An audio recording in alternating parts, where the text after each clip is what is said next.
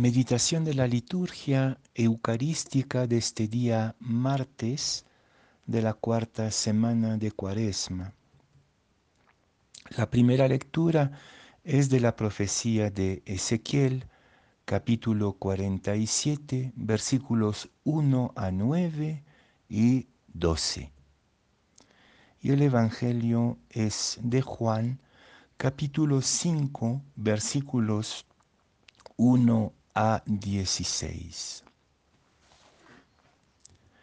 Se celebraba una fiesta de los judíos y Jesús subió a Jerusalén.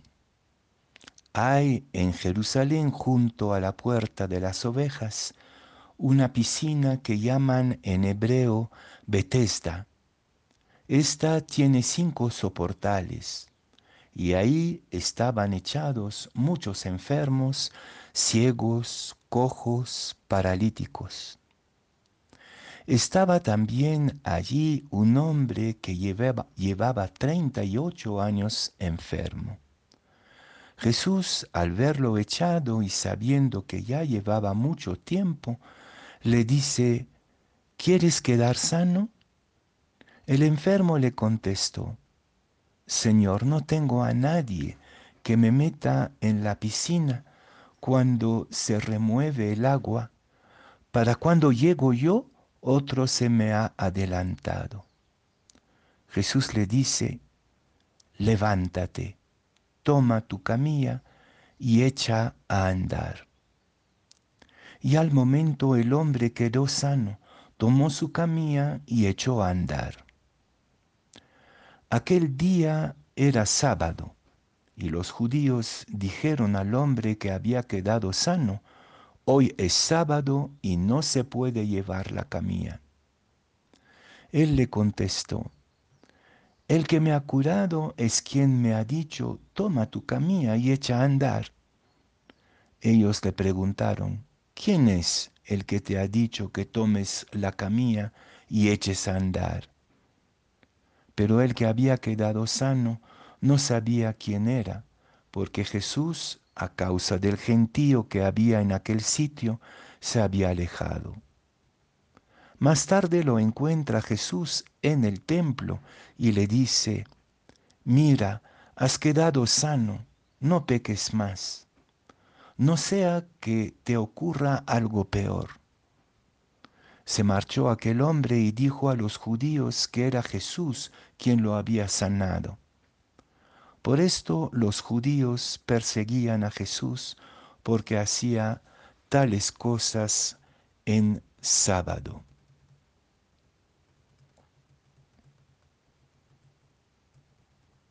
En la primera lectura, el profeta Ezequiel sueña con un templo muy diferente de la realidad que va a encontrar Jesús en su tiempo.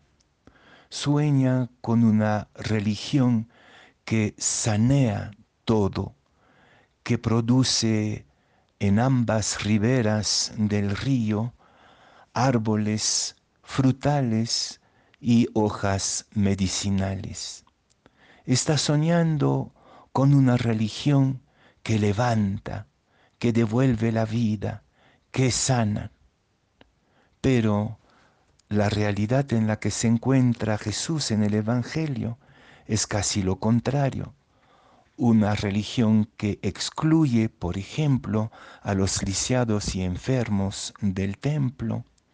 Una religión que pone, como dirá Jesús en otro momento, cargas insoportables en los hombros de la gente condiciones imposibles, en particular alrededor del tema del sábado, de tal manera que en vez de ser un lugar que riega, libera, sana, nutre y da alegría, se vuelve un lugar de exclusión.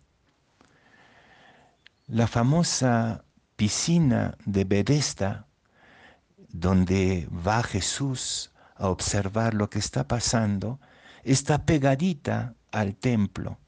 Puede ser que el agua que pasa en, esa piscina sea la misma, la misma, la misma del templo que sale por ahí. Pero los arqueólogos han descubierto que en esa piscina había un templito, un lugar de culto del dios pagano Esculapio, el dios de la salud, el médico. Y entonces este lugar de religión popular, marginal, fuera del templo, donde se amontonan los pobres, los lisiados, los enfermos, es, es también un espacio ambiguo, donde la fe judía y las costumbres de religión popular pagana se van mezclando. No podemos dejar de pensar en algunos lugares de peregrinaciones de religión popular latinoamericana o, mundial, como podría ser Lourdes, por ejemplo. Cuando el templo, la religión, excluye los pobres, los lisiados, los enfermos, los sufrientes, van a buscar en otros espacios consuelo y esperanza. Y creo que esto es una terrible lección para nosotros que pretendemos ser parte de la iglesia y parte del discipulado, seguidores y seguidoras de Jesús. ¿Por qué Jesús en un momento de fiesta solemne del templo decide ir al margen, en este lugar oscuro, algo clandestino, donde los que están excluidos del templo van a buscar consuelo, precisamente porque Él vino para devolver la vida, para levantar. También ayer teníamos el episodio del hijo del funcionario real, que también se pone de pie, se sana. Lo nuestro, nuestra responsabilidad como discípulos, no es poner condiciones de pureza o de respetabilidad, es ir con Jesús al encuentro del que sufre donde esté y no temer la ambigüedad, la ambigüedad del sufrimiento, la ambigüedad de la búsqueda de los pobres. Hay que estar ahí donde están. Ahí cambia completamente el sentido del templo y el sentido del sábado. El sábado ya no es un límite, una regla de exclusión, de prohibición, sino la puerta abierta a la nueva vida, a la nueva libertad. Y eso mismo es la Pascua que nos preparamos a celebrar dentro de poco. El sábado grande de la libertad y de la recuperación de la dignidad humana. No hay que olvidar que Jesús nació fuera de la ciudad de Belén, también en la ambigüedad del campo, y va a morir fuera de la ciudad de Jerusalén, en el Gólgota, este lugar donde también mueren los, claro, los bandidos, pero también mueren los marginales. Nuestra fe brota, nace y culmina fuera de la ciudad. Qué bello también ver a este lisiado que no podía entrar en el templo desde 38 años porque no, no podían entrar ninguno que no esté en perfecta salud en el templo. Qué tal contradicción con el sueño de Ezequiel. Él reconquista el templo por la libertad recobrada por Jesús terminando poco a poco nuestra cuaresma, hay como una doble pregunta. ¿Estamos ya por levantarnos y reconquistar la alegría creyente? ¿O todavía estamos encorvados y paralizados en nuestras historias y enredos personales, nuestras heridas y dolores?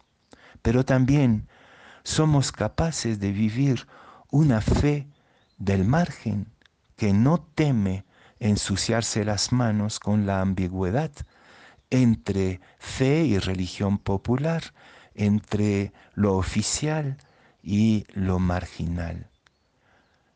Quizás la Pascua es la inauguración de una iglesia desde la marginalidad, desde los marginales.